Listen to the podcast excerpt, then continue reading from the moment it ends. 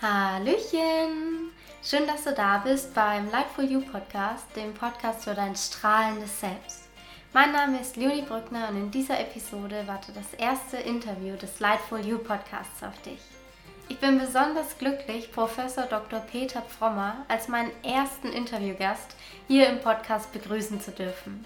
Professor Dr. Peter Frommer ist Dozent der Bauphysik an der Hochschule Coburg und zudem Autor zwei sehr, sehr inspirierender Bücher aus dem Bereich Philosophie und Selbsterforschung. Während unseres Gesprächs erfährst du, worum es in seinen Büchern geht und wie er in seinem Leben auf die Frage, wer bin ich bzw. wer ist ich gestoßen ist und was das Ganze mit dem Theaterspielen zu tun hat. Da das Herz von Professor Dr. Peter Frommer vor allem auch für mathematische und wissenschaftliche Themen schlägt, hat er in seinem Leben nach Antworten gesucht, die Spiritualität und Wissenschaft miteinander verbinden. Wir sprechen zudem darüber, warum wir Menschen so einen tiefen Drang in uns verspüren, glücklich zu sein, warum Gedanken, Gefühle und Empfindungen nichts mit unserer direkten Ich-Erfahrung zu tun haben und warum es in Wahrheit kein getrenntes Ich gibt und wie es uns gelingt, genau das zu erfahren. Des Weiteren gehen wir kurz darauf ein, was von uns übrig bleibt, wenn wir die Erfahrung von Tod machen und welche wichtige Bedeutung das Wort Bewusstsein eigentlich hat. Es lohnt sich also auf jeden Fall bis zum Ende dran zu bleiben. Ich wünsche dir nun ganz viel Freude bei dem Interview mit Professor Dr. Peter Frommer. Ich freue mich so, so sehr, heute einen sehr, sehr inspirierenden und interessanten Menschen im Lightful You Podcast zu haben. Und einfach das erste Interview gemeinsam mit Professor Dr. Peter Frommer führen zu dürfen. Vielen Dank, dass Sie heute da sind und gemeinsam mit mir das erste Lightful You Interview führen. Hallo, Frau Brückner. Freue mich auch sehr. Ja, vielen, vielen Dank. ähm, Bevor wir näher in die Themen einsteigen, habe ich einmal am Anfang meines Podcasts eine Frage für all meine Interviewgäste dabei. Und diese Frage ist einfach, wofür sind Sie heute dankbar? Also was ist das, wo Sie heute aufgewacht sind und sagen, dafür bin ich heute dankbar? Also erstmal muss ich natürlich sagen, dass ich sehr dankbar bin, dass ich heute hier sein darf und äh, dieses Interview hm. Äh, mit Ihnen. Dafür bin ich auch sehr dankbar. führen darf. Und ansonsten, für was bin ich dankbar? Immer für die Momente, wo ich zufrieden bin. Und äh, das ist jetzt nichts, was ich in Worte fassen kann, sondern ich stelle fest, ich bin auch dafür dankbar, dass ich mir diese Frage nicht immer stelle. Ich stelle sie mir dann, wenn ich eigentlich nicht zufrieden bin. Mhm. Wenn ich zufrieden bin, stelle ich mir die Frage gar nicht. Und ja so im, im Nachhinein äh, denke ich, ja, es sind einfach die Momente, wo ich bin, wo ich da bin, wenn ich hier in die Hochschule laufe, äh, die Vögel höre, ähm, einfach nur erlebe, was gerade passiert. Dann bin ich zufrieden und dass ich das erleben kann, dafür bin ich dankbar. Schön, das ist doch ein, ein wunderschöner Anfang. Sehr, sehr inspirierend. ähm, Peter Prommer, wer sind Sie? Was machen Sie? Wer sind Sie als Mensch in Ihrem Leben? Das ist immer so eine Frage, wo ich normalerweise immer so ein bisschen auf Distanz gehe und sage, mhm. das interessiert doch eigentlich gar niemand so richtig.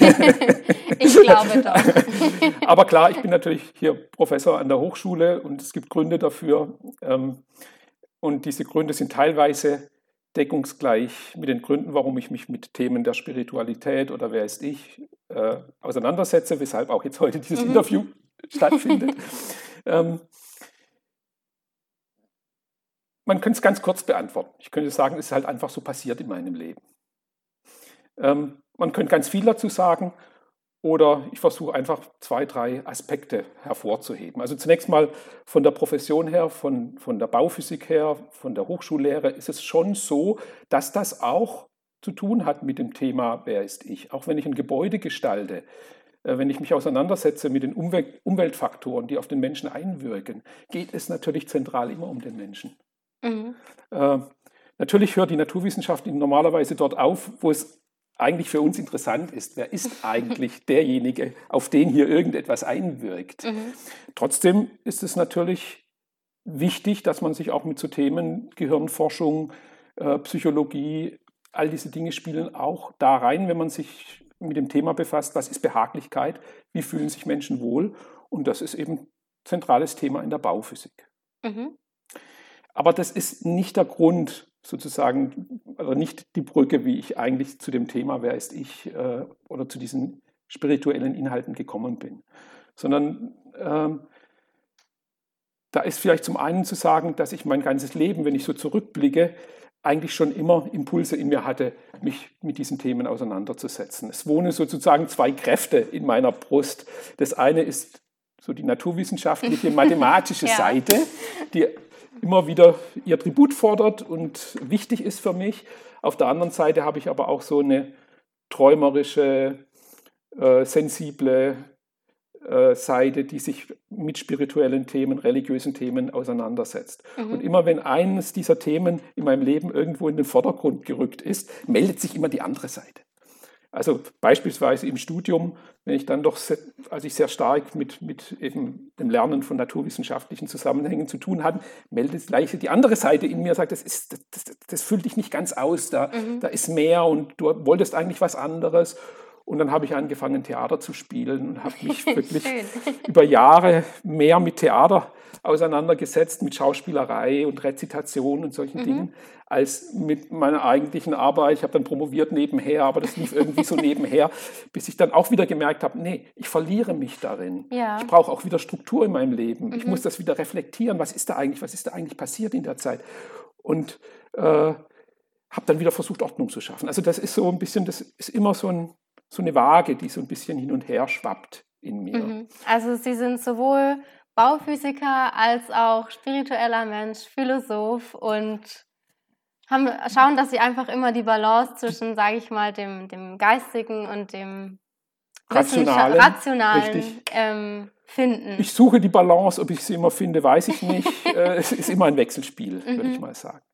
Schön. Und Sie sind Bauphysiker, aber Sie sind auch gleichzeitig Autor und haben jetzt bereits schon zwei Bücher rausgebracht. Das erste Buch liegt, wenn ich richtig recherchiert habe, etwa elf Jahre zurück, 2009. Ähm, nehmen Sie uns mal zurück, wenn wir jetzt eine Zeitreise machen. Wie kam es dazu? Das Buch heißt Die Entdeckung der Ichlosigkeit.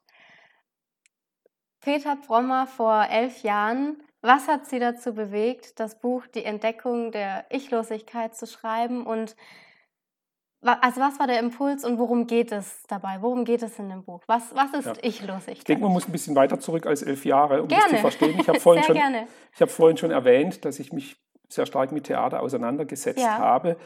Theater heißt auf der Bühne sein, äh, Figuren zu spielen, etwas darzustellen. Mhm.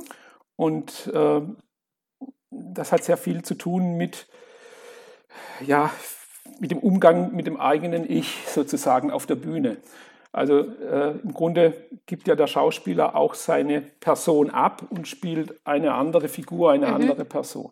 Spannend. Dabei ja. kommt es zu diversen Paradoxien, die auch mit dem Ehrgeiz zu tun haben. Also der Schauspieler ist ehrgeizig unter Umständen, diese Figur besonders gut zu spielen. Mhm. Das interessiert die Figur überhaupt gar nicht. Die ist vielleicht in dem Moment in ihrem gespielten Umfeld überhaupt nicht ehrgeizig, mhm. sondern hat ganz andere Beweggründe. Und dieser Ehrgeiz stört natürlich. Das heißt, der Schauspieler muss immer auf zwei Ebenen arbeiten. Er muss einmal die Figur realisieren und zwar nicht äh, äußerlich, mhm. sondern er muss sich sozusagen in die Figur hineinversetzen und die Figur erleben oder die Welt erleben aus der Perspektive dieser Figur. Mhm. Und das stört alles, was alles Private, was vom Schauspieler sozusagen damit reinfunkt. Mhm. Jetzt ist Spannend. es ja, jetzt ist es aber un, ja, jetzt unheimlich schwierig, den eigenen Ehrgeiz abzuschalten. Ja. Also das sehe ich, also das erlebe ich nicht nur bei mir, sondern das sehe ich natürlich auch bei anderen Leuten. Ähm, denn äh, der Versuch, das Ich auszuschalten, ist eigentlich auch wieder ein Ich, eine Ich-Strategie. Mhm. Ja? Äh, ich kann das Ich kann das Ich nicht abschaffen, sondern es wird dadurch eigentlich noch stärker. Also das Problem verstärkt sich eigentlich dadurch, dass ich es noch versuche zu lösen. Mhm. Also das als ja. Lampenfieberproblem ja. auch. viele, viele Leute, äh, Künstler und so weiter, ja, ihr Leben lang mit umgehen und oftmals auch nach 50 Jahren Bühnenerfahrung nicht, nicht weg ist, sondern die haben immer noch Lampenfieber, sogar oftmals später noch ein größeres Lampenfieber wie vielleicht am Anfang, wo sie noch naiv und unbekümmert an die Sache rangegangen sind. Also das hat mich sehr stark beschäftigt Und äh, ich habe dann auch übers Theater hinaus versucht, irgendwie Informationen zu bekommen, Bücher gelesen über Psychologie und bin irgendwann bin ich äh, auch auf die östlichen Weisheitslehren gestoßen, mhm. Zen-Buddhismus mhm. am Anfang vor allen Dingen und habe mich damit beschäftigt und habe festgestellt, hoppla, du bist gar nicht alleine mit diesem Problem, sondern die halbe Menschheit in vielen tausend Jahren Menschheitsgeschichte äh, hat damit, geht damit um, mit diesem Problem, dass ich, dass da irgendetwas will und sich selbst im Weg steht und so weiter. Und dann hat mich das gefesselt und dann habe ich mich damit auseinandergesetzt. Habe natürlich auch viel gelesen, wo ich gedacht habe, das stimmt nicht. Das ist viel, viel spirituelle Literatur, die dieses Grundparadox einfach umgeht. Und äh, habe also auch viel gefunden, wo ich, wo ich gemerkt habe, das ist nicht in Deckung. Und da ist natürlich auch der, der naturwissenschaftliche Verstand ja. kommt da bei mir dann immer rein, der, der dann wieder ordnen will und Abstand schafft und reflektiert und guckt, was, was kann ich denn annehmen, was ist denn stimmig, wo ist mhm. da eigentlich ein Weg, wo ich zu mehr Erkenntnis komme. Also Ihnen ist es quasi auch immer wichtig, die wissenschaftliche Komponente mit dem Spirituellen zu verbinden. Also nicht auf esoterische Art und Weise zu sagen, keine Ahnung, alles ist Magie und ich kann zaubern, was ich will. Genau. Quatsch, sondern wie kann ich das vielleicht ähm, auf quantenphysischer Ebene oder so? Gut, quantenphysikalisch würde ich, so weit würde ich gar nicht gehen, aber äh, mhm. auf einer rationalen, reflektierten Ebene äh, mhm. Äh, zu sehen. Und äh, ich meine, es gibt keinen Widerspruch. Also was die Naturwissenschaften machen und was äh, in den Weisheitslehren, den östlichen Weisheitslehren gemacht wird, da ist nicht so ein großer Unterschied. Es gibt Unterschiede, über die könnte man dann auch noch reden, mhm. aber es ist kein so ein großer Unterschied okay. da. Also die östlichen Weisheitslehren sind nicht irrational in irgendeiner Weise. Ja. Ähm, wo war ich? ich ähm, genau, ich habe mich beschäftigt damit und ähm, da gab es natürlich auch so Momente der wo ich eine tiefere Erkenntnis bekommen habe. Es ist so ein bisschen wie wenn man eine Mathematikaufgabe löst mhm. und man kann sie nicht lösen. Was ist das mit dem Ich? Und es steht sich selbst im Weg und, und keiner sagt mir, wie man damit umgehen soll. Soll man jetzt zehn Jahre lang meditieren in einem Kloster? Ja, aber das ist auch ein Ich-Konzept. Da habe ich auch die Vorstellung, irgendwann erreiche ich irgendetwas, dann ist es Ich weg. Ähm, ist eigentlich nur eine andere Einfärbung desselben mhm. letztendlich. Und ähm, kam eben irgendwann, ist mir klar geworden, äh, es ein Scheinproblem ist. Weil das getrennte Ich, aus deren Perspektive scheinbar dieses Problem versucht wird zu lösen, das kann es gar nicht lösen, weil dieses getrennte Ich gar nicht existiert. Das ist die falsche Perspektive, die völlig falsche Herangehensweise an die Problematik. Und da ist mir das aufgegangen und das war schon, das hat mich schon so, das war so eine Zeit, wo ich gemerkt habe, oh, da verändert sich irgendwas in meiner Wahrnehmung. Und das war äh, dann auch der Impuls, dann dieses Buch, die Entdeckung der Ichlosigkeit zu schreiben. Und zwar mit so einem gewissen Augenzwinkern und einer gewissen Ironie, weil ich mich selbst auch nicht zu sehr ernst nehmen will und auch gar mhm. nicht behaupten will, dass ich alles durchschaut habe jetzt, sondern ja. es war einfach dieser Prozess und äh, da ich sowieso von Natur aus gerne formuliere, ich schreibe sehr gerne, mhm. äh, liegt es einfach in meiner Natur, Dinge auch einfach niederzuschreiben, die ich erfahre. Und als ich äh, angefangen habe, das so ein bisschen zusammenzufassen, hatte ich noch nicht vor, ein Buch zu schreiben. Mhm. Sondern meine erste Idee war, einen Blog zu machen. Mhm. Aber Blogs gab es damals, das war noch nicht so die Zeit. Ist, da war ich zu, zu. Da gab es, das war schon ja. im Internet, aber das war noch, es gab noch keine so eine richtige Kultur und mhm. ähm, war da auch nicht so fit, was das Internet angeht. Und dann habe ich das einfach mal geschrieben und irgendwann hat sich das ausgeformt und dann kam halt einfach die Idee, dann habe ich so viel Zeit da rein investiert, soll ich es nicht mal an einen Verlag mhm. schicken? Vielleicht gibt es Interesse dran und man kann ja, ein Buch draus machen. So ist es gekommen. Schön. Und wer würden Sie sagen, weil Sie sagen, von dem, von dem Standpunkt aus des Ichs gibt es gar nichts aufzulösen, also dass das eigentlich eine Ironie in sich ist, weil es ist wieder ein Ich-Konzept. Aber was ist Ichlosigkeit? Also wenn wir da mal tiefer würd, hineingehen. Ich, es, die Ichlosigkeit bedeutet dass es kein getrenntes Ich gibt. Die Ichlosigkeit bedeutet nicht, dass es kein Ich gibt. Ich würde vielleicht jetzt aus der Perspektive heute einen anderen Titel wählen, weil er missverständlich ist. Mit der Ichlosigkeit ist nicht gemeint, dass es keine Identität gibt, mhm. dass es kein Ich gibt, sondern dass das Ich etwas anderes ist, als wir normalerweise meinen. Das ist ähnlich wie bei einer Fata Morgana, wenn wir eine Spiegelung sehen in der Wüste und wir haben den Eindruck, da ist Wasser. Mhm. dann ist die Interpretation, dass diese Spiegelung Wasser ist, ähm, ist eine falsche Vorstellung, ist eine Illusion. Ja. Ja. Dass eine Spiegelung da ist, dass da etwas erlebt wird in dem Moment, ist keine Illusion, sondern eine ganz klare erlebte Realität. Und so ähnlich ist es hier auch. Die Vorstellung, dass es ein getrenntes, isoliertes, persönliches Ich gibt, ist eine Interpretation, ist ein Gedanke, ist eine Vorstellung. Aber die kommt natürlich aus etwas. Sie kommt aus einer Ich-Erfahrung, die natürlich real ist. Sogar unsere einzige, die einzige Realität ist, äh, von der wir gewiss sein können, dass sie wahr ist sozusagen. Ich bin in diesem Augenblick. Da bin ich mir ganz sicher. Mhm. Und Sie wahrscheinlich auch. Ja, bin ich überzeugt davon. Und ähm, nur hat, hat, hat dieser Eindruck nichts damit zu tun mit einem, mit einem persönlichen getrennten Ich. Und aus der Perspektive des persönlichen getrennten Ichs kann, kann das Ich-Problem nicht gelöst werden.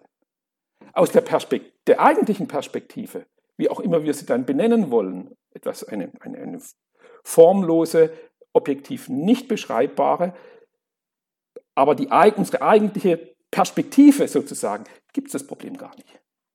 Wie komme ich dahin? Ich stelle mir jetzt vor, ich habe noch nie etwas davon gehört ähm, und höre gerade dieses Interview, diesen Podcast und denke mir, hm, ich, was, wie, es gibt nur ein Ich, es ist, also, wie komme ich dahin? Wie, vielleicht können wir da auf Ihr zweites Buch eingehen, die experimentelle Selbsterforschung. Also, wenn ich jetzt mich definiere, dann definiere ich mich ja häufig äh, blond, klein, äh, fahre einen Fiat 500. genau. ähm, Leonie Brückner. So, ähm, das ist aber ja nicht das, wovon wir sprechen. Das wäre ja das getrennte Ich. Richtig. Wie komme ich dahin, ähm, aus einer anderen Perspektive heraus zu reflektieren und das Ich-Problem quasi aufzulösen? Wie also erstmal ist es wichtig, wie Sie sagen, mal zu sehen, was wir im Alltag für unser Ich halten. Also erstmal müssen wir das getrennte Ich näher untersuchen. Mhm. Und ähm, das ist auch was, was wir beschreiben können, was wir problemlos machen können, denn es ist gegenständlich. Ne? Sie haben es ja selber schon angesprochen, äh, die Person lässt sich beschreiben, hat bestimmte körperliche Eigenschaften, hat bestimmte geistliche Eigenschaften, Kenntnisse, Überzeugungen etc. Darüber kann man sprechen. Mhm. Alles, über was wir sprechen können, ist gegenständlich. Mhm. Ja? Ähm, und äh, im Alltag halten wir uns tatsächlich für diesen Gegenstand. Also wir identifizieren, identifizieren heißt ja gleichsetzen, das Ich gleichsetzen mit etwas, äh, identifizieren wir uns mit diesem Ich-Objekt, mit dieser Person, also mhm. sprechen. Ähm, und ähm, das hat Konsequenzen, darüber könnte man jetzt auch reden. Es wäre auch interessant, was das bedeutet, wenn man sich für ein, einen Gegenstand hält. Gegenstände sind instabil. Äh, Gegenstände gibt es eigentlich gar nicht. Gegenstände sind Prozesse, alles verändert sich immer, alles wandelt sich. Wenn ich mich sozusagen für einen Gegenstand halte, dann bin ich selbst instabil. Mhm. Das heißt, da steckt auch die Idee dahinter, ich bin sterblich. Also auch die, die Idee, dass, wir kommen nachher noch auf den Be Begriff Bewusstsein zu sprechen, mhm. dass Bewusstsein etwas ist, was im Körper verortet werden kann, äh, begrenzt natürlich das Bewusstsein auf den Körper. Und der Körper ist als Objekt instabil. Mhm. Geht irgendwann mal, wird alt und geht kaputt und äh, damit geht auch das Bewusstsein kaputt. So, das ist diese, Vor die Alltagsvorstellung und die macht natürlich Angst. Das ist ein mhm. Problem, was wir haben mit dieser gegenständlichen Ich-Auffassung. Ein anderes Problem, das da auftaucht, ist das Problem der Trennung. Gegenstände sind zumindest in Gedanken immer getrennt. Ja? Mhm. Und damit halten wir uns selbst für ein getrenntes Objekt. Wir sind getrennt von der Welt drumherum wir sind getrennt von anderen Menschen, Lebewesen und so weiter. Und Trennung bedeutet immer Unvollständigkeit, mhm. ja, äh, Begrenzung. Und daher kommt dann auch der Drang, äh, sich zu erweitern in irgendeiner Form. Und das führt dann eben zu Konkurrenzkampf, zu Wettbewerb, zu Machtspielen, äh, eben zu diesem Drang im Leben irgendetwas zu erreichen, beziehungsweise zu glauben, dass das Glück irgendwo da draußen ist in irgendwelchen Dingen, Beziehungen, Gegenständen, äh, die mich dann erweitern und größer machen. Also etwas mhm. Getrenntes kann größer oder kleiner sein, man kann es größer machen. Das hängt alles mit dieser, also das sind Konsequenzen, nur mal kurz angedeutet, mhm. dieser gegenständlichen, objekthaften Ich-Auffassung. Also würden Sie sagen, dass dieses tiefe, wahrscheinlich was jedem Menschen innewohnt, dieses, da muss doch mehr sein, dieses Verlangen, aber nicht die Suche im Innen irgendwie ähm, hervorruft, sondern wirklich im Außen, wie kann ich noch ein größeres Haus bekommen, noch erfolgreicher sein, noch dass damit quasi versucht wird, dieses Gefühl zu befriedigen? Oder? Ja, ja, das, das Gefühl erstmal ist vollkommen in Ordnung, weil, ja. es, weil es nämlich auf, auf dem intuitiven Wissen beruht, dass ich tatsächlich mehr bin. ja. Wir wissen das. Mhm. Wir wissen das.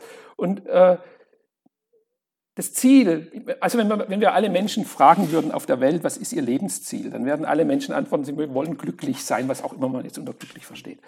Ähm, der Drang zur Zufriedenheit, zum Lebensglück ist, ist, universell. Warum? Weil wir das selbst sind. Mhm. Der Irrtum besteht darin, dass wir glauben, dass wir es nicht sind und es dann an einer anderen Stelle suchen.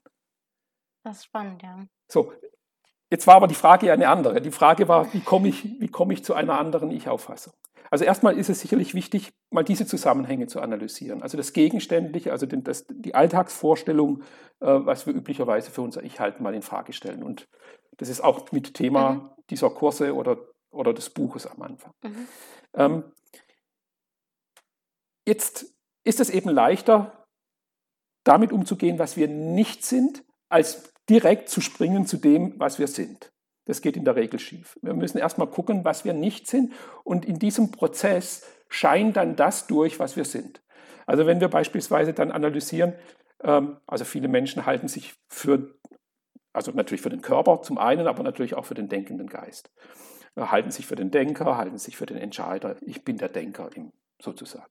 Wenn wir aber gucken, was Gedanken eigentlich sind, ähm, dann sind es flüchtige, objekthafte Eindrücke.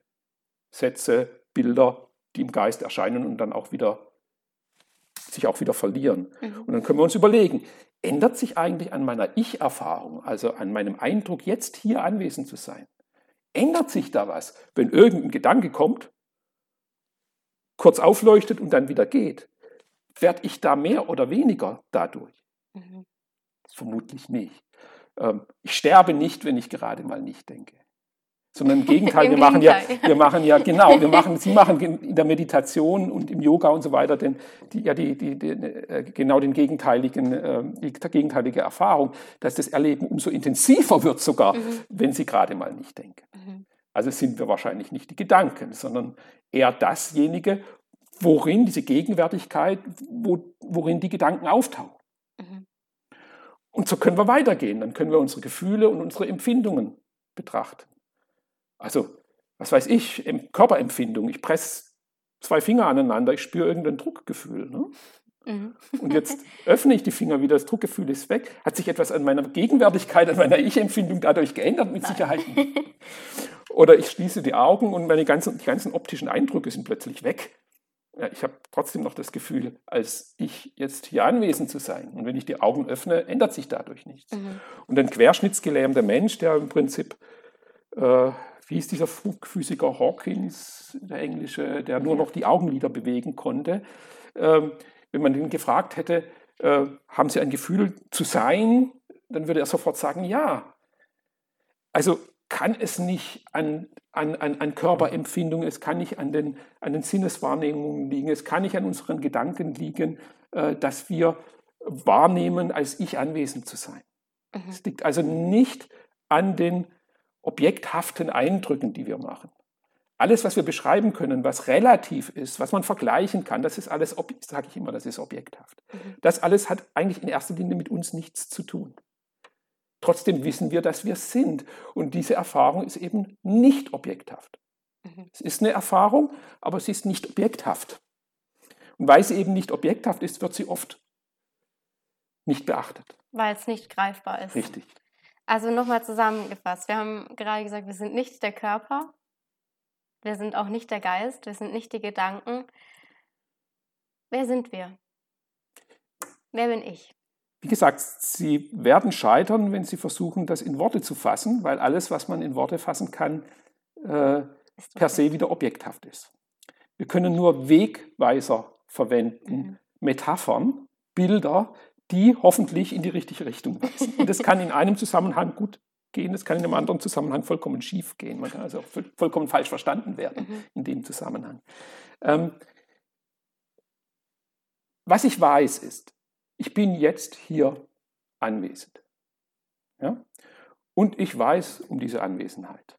Mhm. Also ich kann, kann bestimmte Dinge einfach durch Introspektion, durch Beobachtung der Situation über mich hinaus erfahren und damit kann ich diese Eigen, kann ich Eigenschaften meiner, meiner wahren Natur erforschen, ohne äh, es tatsächlich wirklich in, in Worte fassen zu können. Das ist auch so ein bisschen das, was man eben in diesen Experimenten macht, dass man eigentlich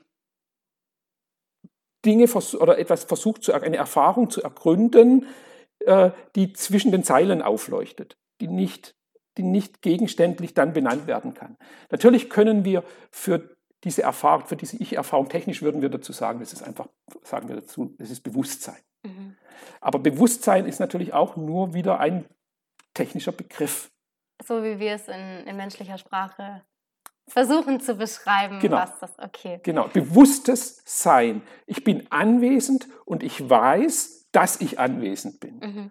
Ich bin also nicht nur Sein, sondern ich bin bewusst. Ich weiß darum, dass ich bin. Mhm. Und das zu verstehen, oder wenn man das unter Bewusstsein versteht, dann ist Bewusstsein ein richtiger Ausdruck. Mhm. Ja, Aber es ist eben nur auch eine Umschreibung. Ja. Ne, äh, Bewusstsein wird in anderen Zusammenhängen auch völlig anders verwendet, der Begriff. Mhm. Sehr häufig für die Bewusstseinsinhalte. Man sagt, ein Mensch hat ein bestimmtes Bewusstsein oder das Bewusstsein ändert sich. Damit ist das nicht gemeint. Damit sind bestimmte Ansichten, Überzeugungen gemeint. Mhm. Das sind aber wieder objekthafte äh, Inhalte, die im Bewusstsein auftauchen und auch wieder vergehen. Das ist ja spannend, das habe ich selbst noch nie so gesehen. Ich habe das Wort auch noch nie aufgeteilt in bewusst und sein, also mir über mein Sein bewusst zu sein. sehr, sehr spannend. Ja, man kann da weiter forschen. Also das Bewusstsein ist immer selbstbewusst, es weiß, dass es ist. Mhm. Ja, es weiß, dass es weiß. Und es ist immer im Jetzt. Wir leben immer jetzt. Wir haben nie Vergangenheit und Zukunft erfahren. Wir meinen das, weil wir uns das denken. Das ist aber ein Gedanke und der Gedanke ist auch im Jetzt. Mhm. Also Sie können mir nicht beweisen, dass tatsächlich heute Morgen jemals stattgefunden hat, sondern das ist nur im Augenblick ein Gedanke, der im Bewusstsein auftaucht. Bewusstsein ist immer gegenwärtig. Und so können Sie weiter forschen. Bewusstsein hat auch keinen Ort. Mhm. Also es ist nicht zeitlich, es ist auch nicht räumlich. Es ist unbegrenzt im Prinzip. Und dann kommen Sie darauf, äh, zu hinterfragen, ob etwas Unbegrenztes tatsächlich ein begrenztes Ding sein kann, was im Gehirn erzeugt wird. Mhm. Sondern dass es wahrscheinlich umgekehrt ist. Dass äh, das Gehirn einfach ein, ein, ein weiteres Bild ist, eine Vorstellung, die im Bewusstsein auftaucht. Spannend. Sehr, sehr spannend. Ähm, lassen Sie uns trotzdem noch einmal kurz zurückgehen in das äh, begrenzte Bewusstsein, in die Gedanken, in die, in die Vergangenheit. Ähm, wir waren ähm, in 2009, Sie haben Ihr Buch geschrieben. Okay. Sie haben das rausgebracht. Wir sind jetzt schon sehr viel weiter. Wir sind jetzt schon bei Ihrem zweiten Buch, das etwa zehn Jahre später, neun Jahre später herauskam. Kurz, weil wir es noch nicht erwähnt hatten. Sie haben über das zweite Buch, ähm, der Name ist Ich, wer ist das? Wer, wer bin ich? mit experimenteller Selbsterforschung. Und dazu haben Sie an der Hochschule Coburg auch Kurse angeleitet. Sind die nur an der Hochschule für Studenten oder kann man diese Kurse, wenn jetzt jemand sagt, oh, ich möchte unbedingt diese experimentelle Selbsterforschung, ich möchte da näher ein, mehr eintauchen. Ich möchte mehr erfahren, wer ich nicht bin, um zu erfahren, wer ich bin. Sehr gut. Ähm, kann man das mit Ihnen machen? Gibt es eine Möglichkeit, auf Sie zuzukommen? Wie erreicht man Sie oder ist das wirklich für die Studenten? Also was es auf jeden Fall gibt, Sie haben es, glaube ich, erwähnt, es gibt ein Online-Seminar, mhm. das man erwerben kann. Kamphausen Verlag, Werbung an der Stelle, ich weiß nicht, ob ich das darf. das, das ist in Ordnung. ähm, da ist das in mehreren Stunden, in verschiedenen Lektionen aufgearbeitet, sehr, sehr aufwendig aufgezeichnet worden. Äh, das kann man natürlich erwerben und, und sich daran orientieren. Mit Ihnen? Mit mir, mhm. genau. Ähm, der, auf der anderen Seite ähm, ist es tatsächlich so, dass ich bisher im Wesentlichen hier an der Hochschule Coburg aktiv war. Mhm. Und auch diesem Buch, dem zweiten Buch, ist ja eine Phase vorausgegangen, wo ich hier in der, in der Hochschule diese Kurse angeboten habe. In der Hochschule Coburg wurde so ein, ein, ein, äh, ein Lehrkonzept, der Coburger Weg, eingeführt. Mhm. Datum weiß ich gar nicht mehr so genau, aber es ist schon viele Jahre her. Und da geht es darum, dass die Studenten eben nach ihrem, neben ihrem normalen, in ihren normalen fachlichen Inhalten auch äh, darüber hinausreichende Themen aus der Philosophie, aus der Ethik äh, äh, mitbekommen oder Gesellschaftsthemen aus der Gesellschaft. Und da wurden Dozenten gesucht und da wurde ich eben auch gefragt, ob ich äh, ein solches Seminar anbieten wollte. Es war bekannt, ich habe ein Buch geschrieben, irgendwas Merkwürdiges mit Ichlosigkeit. ähm, war ja auch so ein bisschen erstaunt, dass, dass das überhaupt akzeptiert wurde, das Thema mhm. jetzt hier an der Hochschule. Aber ich habe dann ein bisschen hin und her überlegt und ich habe nicht sofort Ja gesagt, sondern es war, ich war da, hatte auch einen gewissen Vorbehalt. Kann man so ein Thema, das doch ins Spirituelle hineinreicht, an einer Hochschule, an einer wissenschaftlichen Institution anbieten? Und mhm. ähm, ich habe es dann doch gemacht, um es auszuprobieren und damit auch eben ein Prozess in Gang gesetzt. Das ist nicht gleich beim ersten Mal voll gelungen, sondern von Kurs zu Kurs ist das Ganze weiterentwickelt. Am Anfang war das sehr stark fokussiert auf mich. Dann habe ich immer mehr die Aktivität an die Studenten abgegeben mhm. und dann eben auch Anleitungen geschrieben zu, oder es wurde immer experimenteller, weil ich gemerkt habe, ähm, die Studenten sind besonders lebhaft, wenn sie selber was ausprobieren. Mhm. Nicht einfach nur hören, was ich ihnen vorbete, sondern wirklich ausprobieren kann man das nicht irgendwie erfahren, was, was ich jetzt sage. Und dann habe ich angefangen, solche Experimente mir auszudenken. Und ähm, wie gesagt, ich habe eine Anleitung geschrieben und aus dieser Anleitung ist dann irgendwann auch dieses Buch geworden. Ah, okay. Das, das also war, Sie hatten quasi, quasi erst die Experimente und daraus ist das Buch, das zweite genau, Buch entstanden. Genau, so. Mhm. Ich habe nicht äh, diesen Kurs an anderer Stelle in dieser Form bisher durchgeführt. Denn äh, das heißt, der ist auch sehr umfangreich. Also über ja. ein ganzes Semester, zwei Semesterwochenstunden, das sind ja viele, viele Stunden. Äh, das kann man in einem Wochenendkurs so nicht machen. Ich habe natürlich Vorträge zu dem Thema an verschiedenen Stellen gehalten. Da hatte ich das Thema natürlich komprimiert, fokussiert. Und ich kann mir durchaus vorstellen, dass man einen Wochenendkurs auch viel machen kann. Man muss nur das Konzept umbauen und nochmal dran ein bisschen arbeiten. Bisher hatte ich noch nicht die Zeit dazu, die Möglichkeit dazu, aber für die Zukunft ist es durchaus denkbar, dass ich das mal anbiete. Also es wäre möglich, dass wenn ich jetzt, ähm, wenn wir uns in zehn Jahren nochmal mal wieder treffen, dass dann die Möglichkeit besteht, bei Ihnen einen Kurs zur Ichlosigkeit teilzunehmen. Vielleicht nicht, ich, heißt sicherlich nicht Zeit, Ichlosigkeit, es wird irgendwie Ich-Experimente oder wer ist ich oder so etwas heißen dann mhm. äh, und wird eine abgespeckte Form sein mhm. von dem, was ich hier an der Hochschule mache wenn wir so einen kleinen, ähm, ja, wie so ein Trailer, sage ich mal, aufnehmen würden, wie würde so ein Experiment aussehen in dem Kurs? Also haben Sie da ein Beispiel? Ja, ich kann, kann einfach mal zwei, drei Beispiele nennen. Gerne. Also ganz am Anfang äh, überlegen wir uns eigentlich, wie die Welt strukturiert ist. ist. Besteht sie wirklich tatsächlich aus getrennten Teilen, mhm. wie wir immer denken. Und da ist ein Experiment, dass man, ich meine, die meisten Leute werden das kennen, so einen Jenga-Turm aufbaut aus mhm. lauter Bauklötzchen. Und wenn ich bei diesem Jenga-Turm einen äh, Stift ziehe und der Jenga-Turm bricht nicht zusammen, dann habe ich den Eindruck, es ist eigentlich nichts passiert. Wenn man aber genauer hinguckt, stellt man fest, wenn man einen Teil aus dem, aus dem Turm herauszieht, dann ändert sich der gesamte, die gesamte Konstellation, das gesamte Kräfteverhältnis. Irgendwo zwischen den zwischen den äh, Klötzchen habe ich dann größere Fugen, wo irgendwo li liegen die Klötzchen plötzlich aufeinander, wo sie vorher nicht aufeinander gelegen haben. Das heißt, es hat sich mit dieser einen, mit dieser einen Aktion die Gesamtarchitektur des Turmes geändert. Und so, das kann man vom Kleinen aufs Große übertragen. Also jedes Ereignis, das stattfindet, ändert die gesamte Architektur des Universums. also nach dem Ursache-Wirkung-Prinzip. Alles hängt mit allem zusammen. Wir denken das Ursache-Wirkungsprinzip immer sehr eindimensional. Ja. Das eine löst das andere auf, ja. aus. Da stellen wir uns immer zwei Teile vor. Ein Teil stößt gegen das andere, so billardmäßig, und dadurch passiert dann wieder was. So ist es aber nicht, sondern es gibt, es gibt gar keine Billardkugeln, es gibt keine kleinen Einzelteile auf der Welt, die findet man nicht. Es ist nur ein großes Kontinuum, welches sich entfaltet. Das ist ein Ding.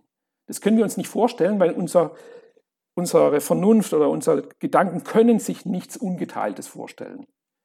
Gedanken, der Verstand ist eine, ist eine äh, wie soll man sagen, ein Messer, ist ein, ein, ein, ein Instrument zum Teilen. Es kann sich etwas Ungeteiltes nicht vorstellen. Aber die Welt scheint so zu sein. Sie ist ein ganzes Ungeteiltes. Alles hängt mit allem zusammen.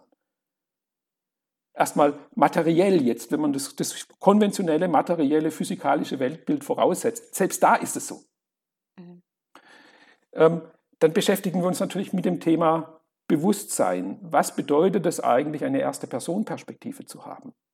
Und da ist zum Beispiel ein Experiment, äh, dass wir einfach durch eine Papierrolle schauen und feststellen, am Ende fokussiere ich irgendein Objekt. Das Objekt das besteht aus Farbe, aus Form und dadurch habe ich eben den Eindruck, dass da ein Gegenstand ist. Und jetzt defokussiere ich sozusagen, indem ich durch die Papierrolle blicke und wandere mit meinem Fokus zu mir selbst hin und überlege, was ist auf der Seite, also auf der ersten in der ersten Personenperspektive, was ist hier auf meiner Seite? Ist da auch Farbe, Form, Gegenständlichkeit. Und wir werden feststellen, dass es nicht der Fall ist. Äh, man kann sich auch ganz einfach überlegen, wäre da ein Gegenstand, dann würden wir ihn ja sehen. Dann wäre er uns ja im Weg und würde unseren offenen Blick auf die Welt ja einschränken. Das ist aber nicht der Fall. Wir haben keinen eingeschränkten Blick auf die Welt. Wir haben einen völlig uneingeschränkten Blick, einen völlig offenen Blick auf die Welt. Und das äh, auf diese Weise erfahren wir schon wieder ein bisschen etwas darüber, was wir sind. Wir sind Offenheit. Wir sind nicht beschränkt. Mhm. Ja? Also wir, wir, wir, äh, das ist wieder etwas, man kann es nicht in Worte fassen. Wie soll ja. man das in Worte fassen, dass hier auf dieser Seite Offenheit ist, Transparenz, obwohl wir uns ja doch als Widerstandslosigkeit. Wir, wir sind vollkommen widerstandslos gegenüber dem, was eigentlich hier stattfindet. Wir sind völlig sicher sozusagen. Unser Ich ist vollkommen sicher. Ähnlich wie eine Leinwand, auf der ein Film abläuft. Die Leinwand ist vollkommen sicher. Ihr kann gar nichts passieren. Selbst wenn die schlimmsten Morde passieren auf, im Film, bleibt die Leinwand immer, was sie, was sie war. Sie, ist immer, sie wird dadurch nicht verletzt, sie wird nicht eingefärbt, sie wird nicht zerkratzt dadurch, dass irgendetwas auf, im Film passiert. Und so ähnlich ist es bei uns auch. Diese Perspektive in die Welt hinaus ist vollkommen offen. Sie können gar nichts daran verändern sozusagen. Verändern können sie nur etwas Relatives. Diesen absoluten Blick hinaus können sie nicht verändern. Das wäre sozusagen ein, wieder ein Experiment. Oder ein drittes, und ich nenne jetzt noch ein drittes, und dann ja, ist gut, gerne. ist äh, das Hinterfragen der, der, der klassischen Dualität. Also wir haben immer den Eindruck, dass es auf der Welt einen Wahrnehmenden gibt und etwas, was wahrgenommen wird. Mhm. Äh, das ist aber nicht der Fall. Das haben wir noch nie so wirklich erlebt. Das ist eine Interpretation.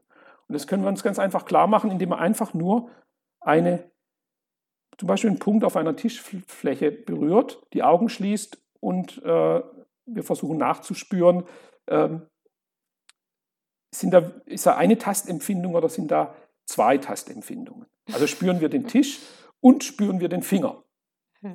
Und wir stellen fest. Macht das gern mal mit, wenn, ihr gerade im Auto seid oder irgendwo. Äh, ja. Auf, aufs Lenkrad tippen. Vorne an die Windschutzscheibe und äh, bei 120 Stundenkilometer mal gucken, ob, wie das da so ist. Und dann wird man feststellen, dass es äh, nur eine Empfindung gibt. Also das Wahrgenommene, der Tisch jetzt in dem Fall, ja. und, und der Finger, was wahrnimmt, verschmilzt im Prozess der Wahrnehmung zu einem Eindruck. Es gibt nur Erfahrung. Es gibt aber nicht etwas, was erfahren wird und es gibt nichts, niemand, der erfährt sozusagen. Es gibt nur Erfahrung. Und das ist nicht nur jetzt beim Tasten so, das ist beim Hören so, das ist beim Sehen so. Äh, auch ein Geräusch, das ich wahrnehme, kann ich nicht aufteilen in zwei Teile. In, in einen Teil des Geräusches, welches ich der Ursache zuschreibe, zum Beispiel, wenn ich hier äh, auf, äh, hier auf dem, äh, die Platte schlage und, und demjenigen, der es hört. Das finden wir nicht. Wir finden nur die bloße Erfahrung Klang. Es gibt diese Dualität nicht. Ähm, das heißt, wir sind nicht nur die reine Bezeugung, also das Bewusstsein, das jetzt eine fremde Welt sozusagen wahrnimmt, sondern die Welt ist selbst aus Bewusstsein gemacht. Es gibt nur Bewusstsein.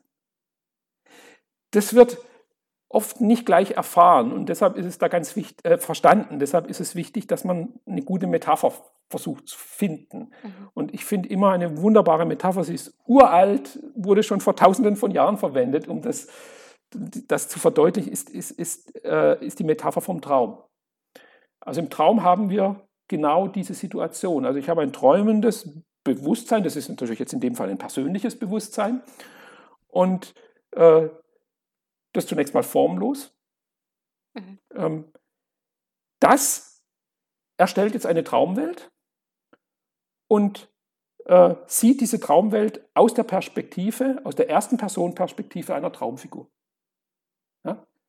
Stellt sich vor, es wäre diese Traumfigur. Ja, wir haben im Traum den Eindruck, wir sind tatsächlich hier eine Person, was auch immer, vielleicht auch eine Person, die sich von unserem Alltagsperson unterscheidet, mag sein, äh, sind da in dem Traum und laufen durch eine Traumwelt. Und in dieser Perspektive haben wir den Eindruck, äh, hier ist eine getrennte Person mit einer getrennten Wahrnehmung auf eine ihr getrennte Welt. Und auch die Gedanken der Person werden persönlich genommen. Also äh, das Bewusstsein hat den Eindruck, diese Traumperson denkt jetzt zum Beispiel, oh, was ist das für eine langweilige Kulisse, ich wäre jetzt lieber da und da oder Hilfe, da verfolgt mich jemand, ich muss wegrennen. Ähm, diese Gedanken werden persönlich genommen. Tatsächlich aber ist natürlich alles zur selben Zeit, im selben Moment entstanden. Und sowohl die Traumkulisse als auch die Traumfigur als auch die Gedanken sind ein Ding äh, erzeugt von dem Bewusstsein. Mhm. Und das Bewusstsein hat aber im Prozess des Träumens vergessen, dass es träumendes Bewusstsein ist, sondern es glaubt, das ist die Identifizierung, es glaubt tatsächlich, diese Traumfigur zu sein. Und dadurch entsteht die Dualität und alles, was damit zusammenhängt. Aber sie ist nie da. Es gibt nie, also die Traumfigur im Traum ist aus derselben Substanz gemacht wie die Traumlandschaft drumherum, nämlich Bewusstsein. Also und dieses Modell könnte man übertragen auf ja. unsere Alltagswirklichkeit. Es ist frappierend, wie ähnlich unsere Situation sozusagen ist. Also, dass das quasi wie ein riesengroßer Traum ist. wie eine riesengroße Illusion. Ja, Illusion ist es nicht. Es ist ja unsere Realität. Ich ja, würde nicht doch. die Realität als eine Illusion bezeichnen. Illus die Illusion besteht darin, zu glauben, dass es diese Trennungen, die darin mhm. auftauchen, tatsächlich gibt. Mhm. Überall Gänsehaut jetzt. ja, sehr, sehr schön, sehr spannend. Ähm, ich gehe noch ein Stück ähm, weiter. Sie sagen, es gibt nichts Getrenntes. Es gibt kein getrenntes Ich, es gibt nur das eine. So. Und jetzt haben wir gesagt, in unserer menschlichen Sprache beschreiben wir das mit Bewusstsein.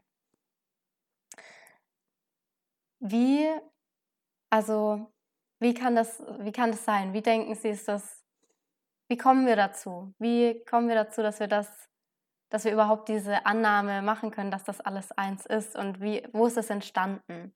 Dieses, wann hat es angefangen? Hat es ein Ende? Hat es ein, was passiert mit diesem Bewusstsein, wenn der Körper geht, wenn also das sind ganz, ganz viele Fragen, die ja. jetzt da natürlich, natürlich aufleuchten darin.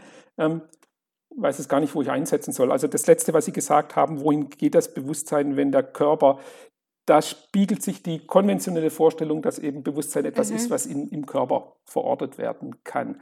Wenn wir wirklich nur akzeptieren, was wir tatsächlich wahrnehmen, dann finden wir nie wie gesagt, ich habe es vorhin schon angedeutet, äh, Bewusstsein in einem Körper. Wir finden nur die Wahrnehmung vom Körper. Also nicht der Körper äh, nimmt eine ihm fremde Welt wahr. Das ist nicht unsere Perspektive, sondern unsere Perspektive ist, wir nehmen sowohl den Körper als auch unsere Gedanken als auch die Welt wahr. Mhm. Sozusagen, wir sind, äh, äh, wir sind sozusagen der Hintergrund sämtlicher Wahrnehmungen und eben nicht nur der okay. fremden Welt, sondern eben auch dem Körper. Der Körper ist eine Wahrnehmung. Wir werden geboren und diese Geburt ist sozusagen, ich nenne es jetzt mal zeitlich, es beginnt Wahrnehmung. Was diese Wahrnehmung ist, weiß das kleine Kind am Anfang noch nicht. Da ist nur Hören, da ist nur Sehen, da ist nur. Und irgendwann werden dann die Wahrnehmungen, und das ist der menschliche der Prozess des Denkens dann zusammengefasst und dann wird eine Mutter draus, dann wird eine Rassel draus, dann wird Hunger draus und so weiter, dann wird das Ganze benannt. Aber am Anfang ist nur Wahrnehmung da. Und ähm, ja, was passiert, wenn äh, der Körper nicht mehr da ist, dann hört eine Vorstellung auf. Dann hört ein Inhalt, es passiert in jedem Moment, ändert sich ja was. Gedanken kommen, Gedanken gehen, Empfindungen kommen, Empfindungen gehen. Und äh, insofern haben wir einen ständigen Tod, wenn man das so, wenn man das so interpretieren will. Es, äh, gut, ich habe es noch nicht erlebt, wie sich jetzt dieses Ereignis Tod mhm. anfühlt. Jetzt ich, da, da, da, da, ist mein menschlicher Geist einfach überfordert, um jetzt mhm. da Details äh, dazu zu sagen. Aber es, es erscheint mir einfach nur wieder dasselbe zu sein, dass ein inhaltlicher Prozess aufhört. Mhm. Und ein Und neuer das, beginnt. Ja, oder äh, da das, das Bewusstsein ja ähm, erwiesenermaßen, wenn Sie nachforschen, selbstbewusst ist, wird auf jeden Fall das Ich bin, das reine Sein, wird übrig bleiben. Also das bewusste Sein, das, was ich sowieso immer bin, das ist das Einzige, was immer anwesend ist, ist mein bewusstes Sein. Das ist auch anwesend, wenn keine objekthaften Erfahrungen gemacht werden. Im Tiefschlaf beispielsweise. Und der Tod ist dann etwas anderes wie ein Tiefschlaf. Da fehlen die objekthaften äh, Eindrücke. Aber was übrig bleibt, ist, ich nenne es jetzt einfach mal Gefäß oder äh, der Container, äh, das, der, die wissende Leinwand sozusagen bleibt übrig. Wenn der Film endet, ist die Leinwand immer noch da. Und uns, oder wir sind eben die Leinwand, wir sind nicht der Film. Mhm. Der Film ist aus uns gemacht, das schon. Aber äh, wir können uns nicht gleichsetzen mit dem Film. Vielen Dank. Ich finde, das hat es jetzt sehr schön noch einmal abgerundet und schön zusammengefasst. Ähm, ich habe noch eine letzte Frage, die ich einfach gerne am Ende immer all meinen Interviewgästen stellen möchte. Und zwar ist das die Frage, oder wir reisen, wir reisen jetzt nochmal in dem menschlichen Bewusstsein in die Zukunft. und wir stellen uns vor, es ist der äh, letzte Tag Ihres Lebens als Peter Frommer in Ihrer doch auch vorhandenen ich-Identifikation nenne ich es jetzt einmal. Ähm, und sie haben all ihre Bücher geschrieben, sie haben all ihre Seminare gegeben, sie haben weiterhin Wer ist ich an der Hochschule gelehrt. Und ich gebe Ihnen jetzt ein Buch und das ist, heißt, das Buch heißt The Book of Wisdom, das Buch der Weisheit.